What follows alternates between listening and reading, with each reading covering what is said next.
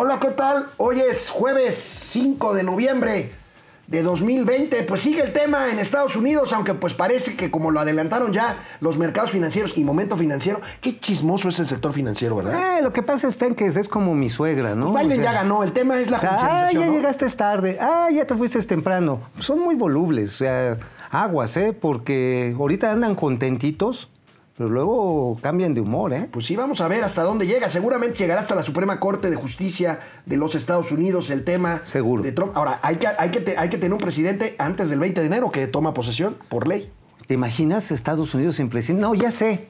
¿Qué? Pues le mandamos aquí a nuestro presidente. Oye, vamos a hablar de aviación hoy. Interjet, Interjet parece que tiene nuevos socios y Aeroméxico despidiendo gente. Pues sí, no le queda otra porque la industria está complicadísima.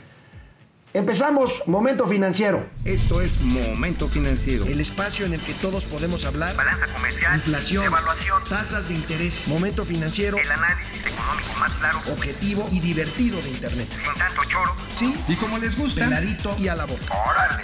¡Vamos, réjete bien! Momento financiero. Pues amigos, los mercados financieros que siempre se adelantan son bien chismosos, ¿verdad? Los mercados, este. Eh, pero son muy volubles, ¿eh? O sea, son así como la, la suegra gritona. Ay, ¿por qué llegaste tarde? Ay, ¿por qué te vas temprano?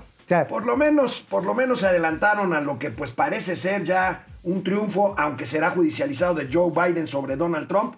Veamos el comportamiento al alza de los mercados del mundo ayer, que ya se supo que Biden se perfilaba. Por ahí, ahí los tenemos, amigos, subidas de entre 1 y casi 4% en los mercados de todo el mundo. Ahí está el conteo, que este, este conteo ya... ahora, ya- más que por Biden, es más bien porque no se han registrado, y ojalá sí sea, Eh, con disturbios. disturbios. Ahora, también Ojalá los sí se mercados, eh, bueno, ahí Joe Biden trae 253, ahí no han, no han sumado Arizona. En realidad... ¿Narizona? al- ¿Sí la conoces?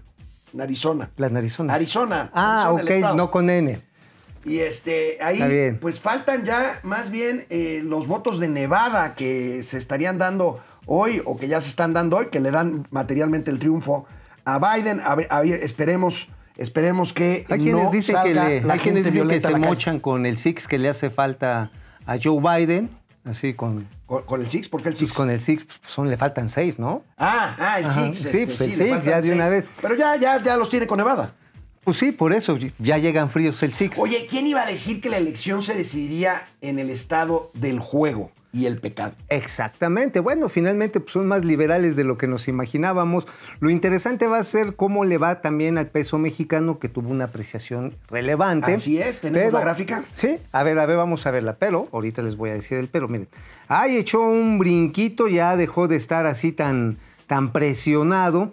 Hay menos susto, pero bueno, por supuesto, lo que hay que ver aquí está en que esto responde, ¿sabes? A- en buena medida, ¿a ¿qué? ¿A qué? A las remesas de los paisanos. Fíjate Porque la preocupación era que Donald Trump, el nuevo Donald Trump, en su segunda etapa como presidente, ya no nos iba a tratar así como, ay, sí, yo sí quiero a los mexicanitos. Y, digo, nunca nos quiso mucho, pero en la campaña no, como ¿qué que fue? sí. Imagínate, Imagínate, no. imagínate, es que ¿no? lo que sí venía, ¿sabes qué era? Era un impuesto sobre las remesas. Sí. Ya lo tenía planteado aquí el Big Cheto. Este, con todo y eso hasta López Obrador. Estamos fue hablando allá. de lo que, lo que le grabes a 39 mil millones de dólares, es un chorro de lana. Entonces, pues Biden, al contrario, está más por una normalización de las relaciones de trabajo, lo cual beneficia los flujos de los paisanos. Y hablando, amigo, de diferencias entre Biden y Trump, ayer oficialmente salió, por disposición de Donald Trump, salió Estados Unidos del Pacto de París en materia de cambio climático. Y Joe Biden ayer rápidamente dijo que si se confirma su triunfo, regresarán al Acuerdo de París. Híjoles, esto realmente es una patada, ya saben dónde y duele mucho, a las políticas negacionistas del señor Big Cheto. Porque el Big Cheto estaba diciendo, no, el cambio climático no existe. América, para ser grande, tiene que quemar montones de combustibles fósiles, hacer la refinería de tres bocas, este, tenemos que hacer un montón de, de- de vender ca- carbones. Refinería de Three Mounts. de Three Mounts y también quemar carbones, carbones. ¿Cómo se dice carbón en, en- en inglés? ¿Cómo se dice carbón en inglés? Coal. ¿Lo tienen ahí? Coal, coal. Bueno, We need more es- lo de menos. Bueno, uno de los problemas, amigo querido, que hemos hablado aquí en Momento Financiero para la economía mexicana es la confianza en la inversión, en la inversión privada. Y ¿Y qué pasó? pues tenemos aquí un, un ejemplo de lo que es este discurso bipolar del presidente López Ah, no, Obrador. no, no me lo pongas de bipolar. Veamos, veamos cómo se Más respeto. contradice en solo unos días. En solo unos días dice dos cosas completamente A ver, a ver, diferentes. a ver. Porque tenemos que defender el interés público. Tenemos que defender el interés del pueblo, de la nación. A nosotros no nos interesan los negocios privados, nos interesan los negocios públicos. O para no ser tan tajante. Los únicos negocios a los que se les debe de dar toda la atención es a los negocios públicos, porque nosotros somos servidores públicos. El gobierno no es un comité al servicio de grupos privados, particulares, de corporaciones, de bancos, de empresas. Estamos eh, trabajando eh, de manera coordinada todas las dependencias con los representantes del sector empresarial. Nos da mucho gusto que en esta ocasión, de nuevo, estamos juntos, no hay este, diferencias, este, no hay pleitos. Oye, se me hace que leyó el tweet que mandó ayer Joe Biden Ajá. y como que ya le agarró la onda y dijo, no, mejor me voy acomodando así, porque los del Big Cheto, porque Joe Biden decía que el gobierno no era una institución partidista, sino era una instancia que representaba y cuidaba los intereses de todos los americanos. Lo mismo podemos decir en México. Sí, claro. El gobierno no es una instancia para intereses públicos nada más. A final de cuentas, en lo público están todos, ricos, pobres, clases medias, empresarios. Y la, y la obligación de un artistas. gobierno es propiciar, entre otras muchas cosas, la inversión privada para poder eh, el equilibrio, generar, generar, el eh, equilibrio y la justicia. y, y generar desarrollo económico. ¿no? Entonces, Exactamente. este tipo, de, este tipo de contradicciones son las que ponen nerviosos a los capitales para invertir o no, No, para pues, tomar decisiones de inversión. Bueno, ¿no? pues es que de hecho lo que hoy tenemos es que no hay decisiones para apoyar. Estamos llegando al punto crítico de la pandemia. O sea, estas este, curvas tipo Gatel, yo creo que si hubiera visto a Miss, a Miss Boom 2019, hubiera dicho, no, esas son unas curvas aplanadas. Aplanadas. Eso es lo que hubiera dicho el señor este, eh, Gatel. Pero, ¿sabes qué?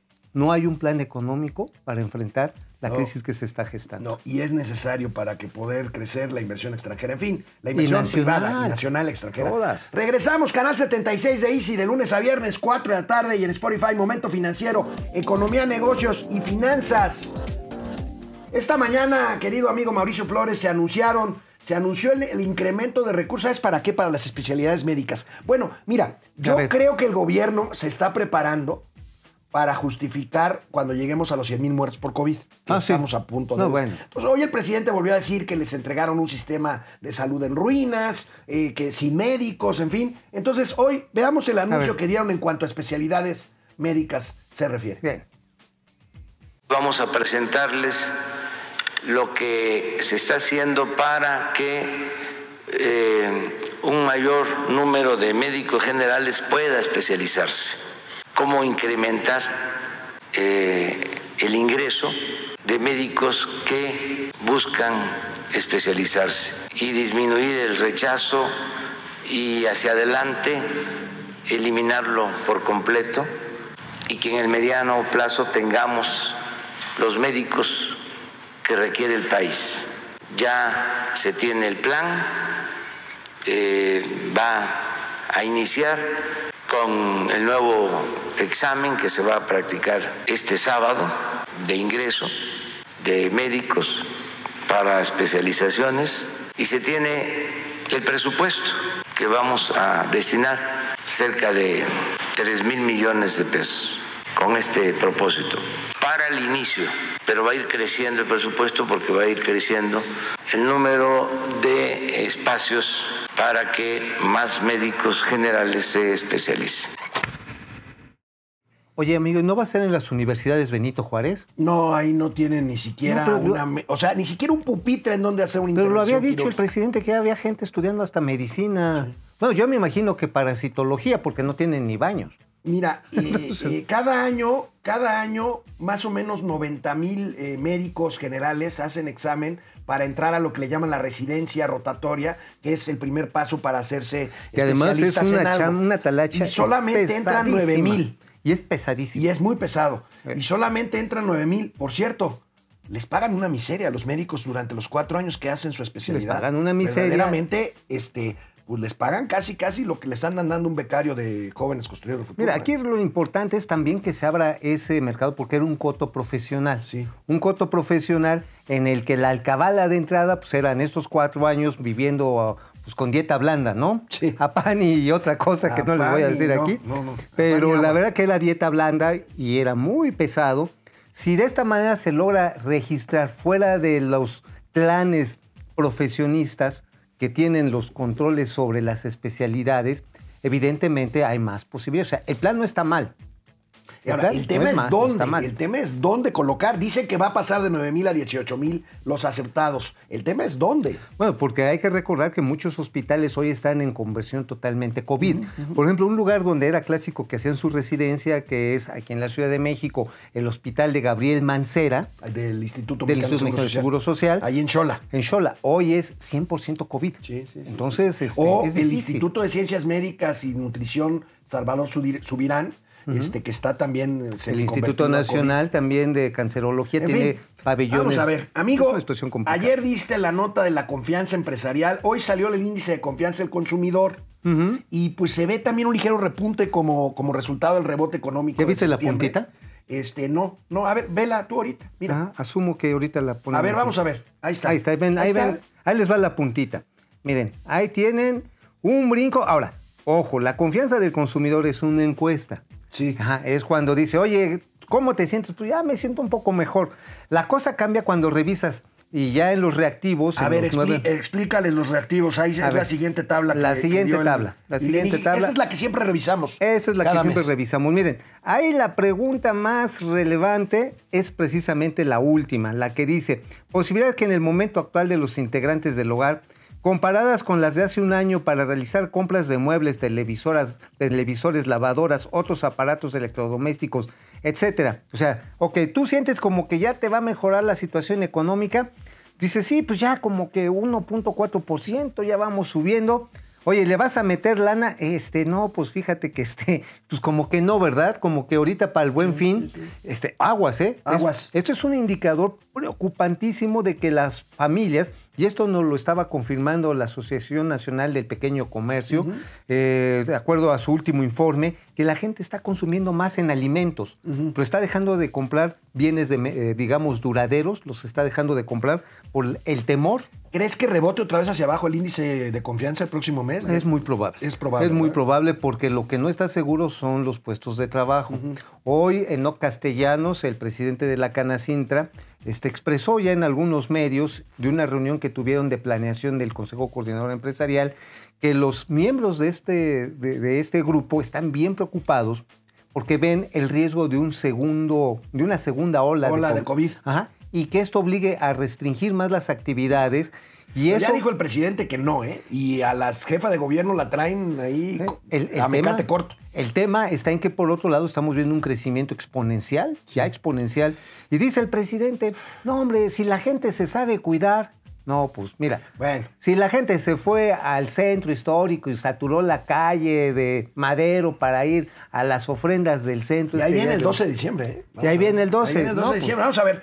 Ayer, ayer se inauguró la semana de educación financiera. Esta que era un evento muy relevante, ahora se hizo de forma virtual. ¿Sabes qué me llamó la atención, amigo?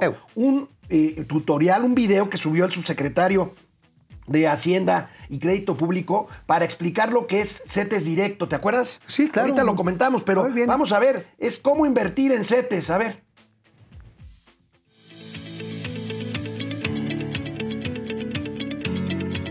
Hola, mi nombre es Gabriel Llorio, subsecretario de Hacienda. El día de hoy les voy a platicar sobre cómo cualquier persona con una cuenta bancaria puede invertir directamente en bonos del gobierno. Hace 10 años la Secretaría de Hacienda creó la plataforma CETES Directo que permite democratizar el acceso de cualquier persona a la subasta de bonos gubernamentales. ya que anteriormente esto solo se podía hacer a través de intermediarios financieros. CETES Directo ha permitido que cerca de 500 mil clientes se beneficien de invertir sus ahorros en un portafolio compuesto por bonos gubernamentales. Actualmente invierten cerca de 23 mil millones de pesos. Los principales beneficios que te ofrece la plataforma CETES Directo son los siguientes. Uno, es una herramienta fácil de utilizar ya que puedes utilizarla a través de Internet, ya sea con tu computadora o con tu teléfono celular. Dos, puedes diseñar tu inversión a tu medida y puedes empezar a invertir a partir de 100 pesos. 3. No te cobra comisiones, penalizaciones ni costo por transacciones. 4. Tienes la disponibilidad de tus recursos cuando lo decidas. Y 5. Es una plataforma segura donde puedes depositar tus ahorros. Los invito a conocer la plataforma y en el siguiente video les platicaré sobre cuáles son los tipos de instrumentos en los que pueden decidir invertir. Oye, mira, qué bien funciona esta forma de invertir total y asquerosamente del periodo prianista, perro asqueroso, infeliz, neoliberal. Sí, fue ese diseñó. ¿Sabes quién diseñó el CETES Directo? El actual gobernador del Banco de México, Alejandro Díaz de León, cuando estaba en Hacienda. Híjoles, entonces lo que hoy se está... Híjoles, los neoliberales nos están salvando. Una pausa, Oh, volvemos Dios. aquí a Momento Financiero. Y para que no me reclamen, que no presuman la columna de mi amigo Mauricio Oh, Flores.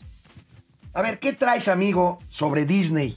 e sobre Easy? Disney, E Easy. sobre el Pato Donald, sobre Mickey Mouse. Bueno, pues formaron la primera alianza, esta es la primera alianza que se da en México, de una plataforma, así le dicen, multicontenidos, un blog streaming, pues que es nada menos ni nada más que todo lo que tiene que ver con las producciones de Disney, de Marvel, del universo Star Wars, eh, National Geographic y Pixar. Hay nada más, Así para ponerlo clarito, es pues digamos la fábrica de entretenimiento audiovisual más grande del planeta Wow. Tierra. Es la más grande. Es, es un buen, es un buen lanzamiento para Easy, ¿no? Muchísimo. Este, sigue Easy dirigida por Salvi Folch. por Salvifoc. Entonces ya llegaron al acuerdo, ya llegaron al acuerdo en el cual los suscriptores de Easy pueden agarrar, pagan una cantidad adicional y se les coloca en sus equipos receptores.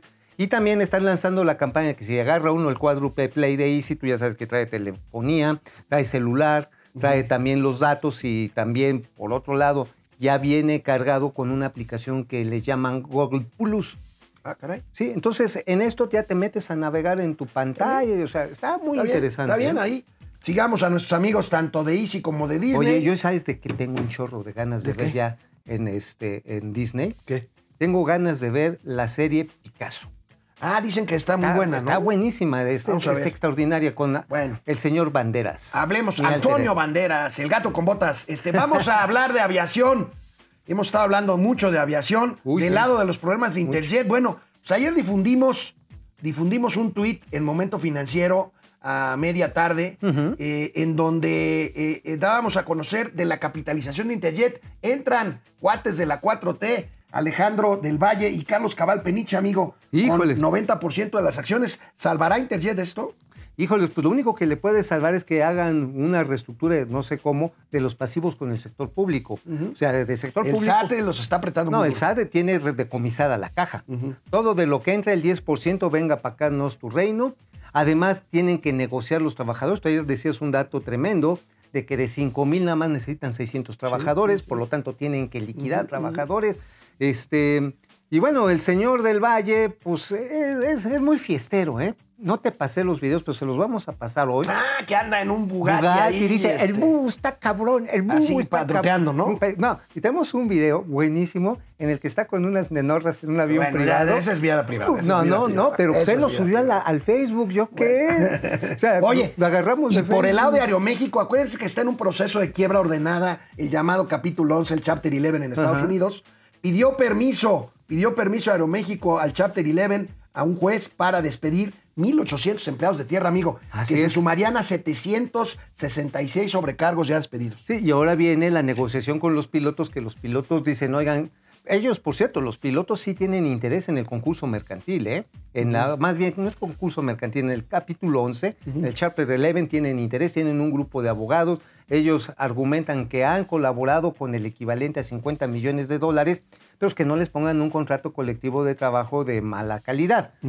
La situación realmente es bien complicada porque tiene que pasar de 126 aviones a 86 aviones. Oye, amigo, y hablando de aviones, me acaba de pasar ahorita por WhatsApp nuestros amigos de Mercado Libre. ¿Eh? Incorporaron cuatro aviones de carga a su, a No su, digas. a su red logística. Oye, ya, ya hasta aviones traen este, los de los de Van gruesos los de Mercado Libre, ¿eh? Bueno, es una buena competencia porque hoy por hoy tienes otros servicios, tienes Amazon, Amazon, sí, sí, tienes otros, pero Mercado Va- Libre... van cañones, ¿eh? Cuatro aviones. ¿Sabes dónde sí necesitan? No en Mercado Libre. Luego sus delivery systems, los que son los de UPS y estos, luego sí tratan con las patas Sí, al, cliente. sí, ahí sí, ahí bueno. tienen que afinarle. Oye, hablando de afinar. clientes, nos hemos olvidado hoy de nuestros queridos amigos. Ay, Alejandro Méndez desde Querétaro Rock. Alejandro. Depredador mercenario.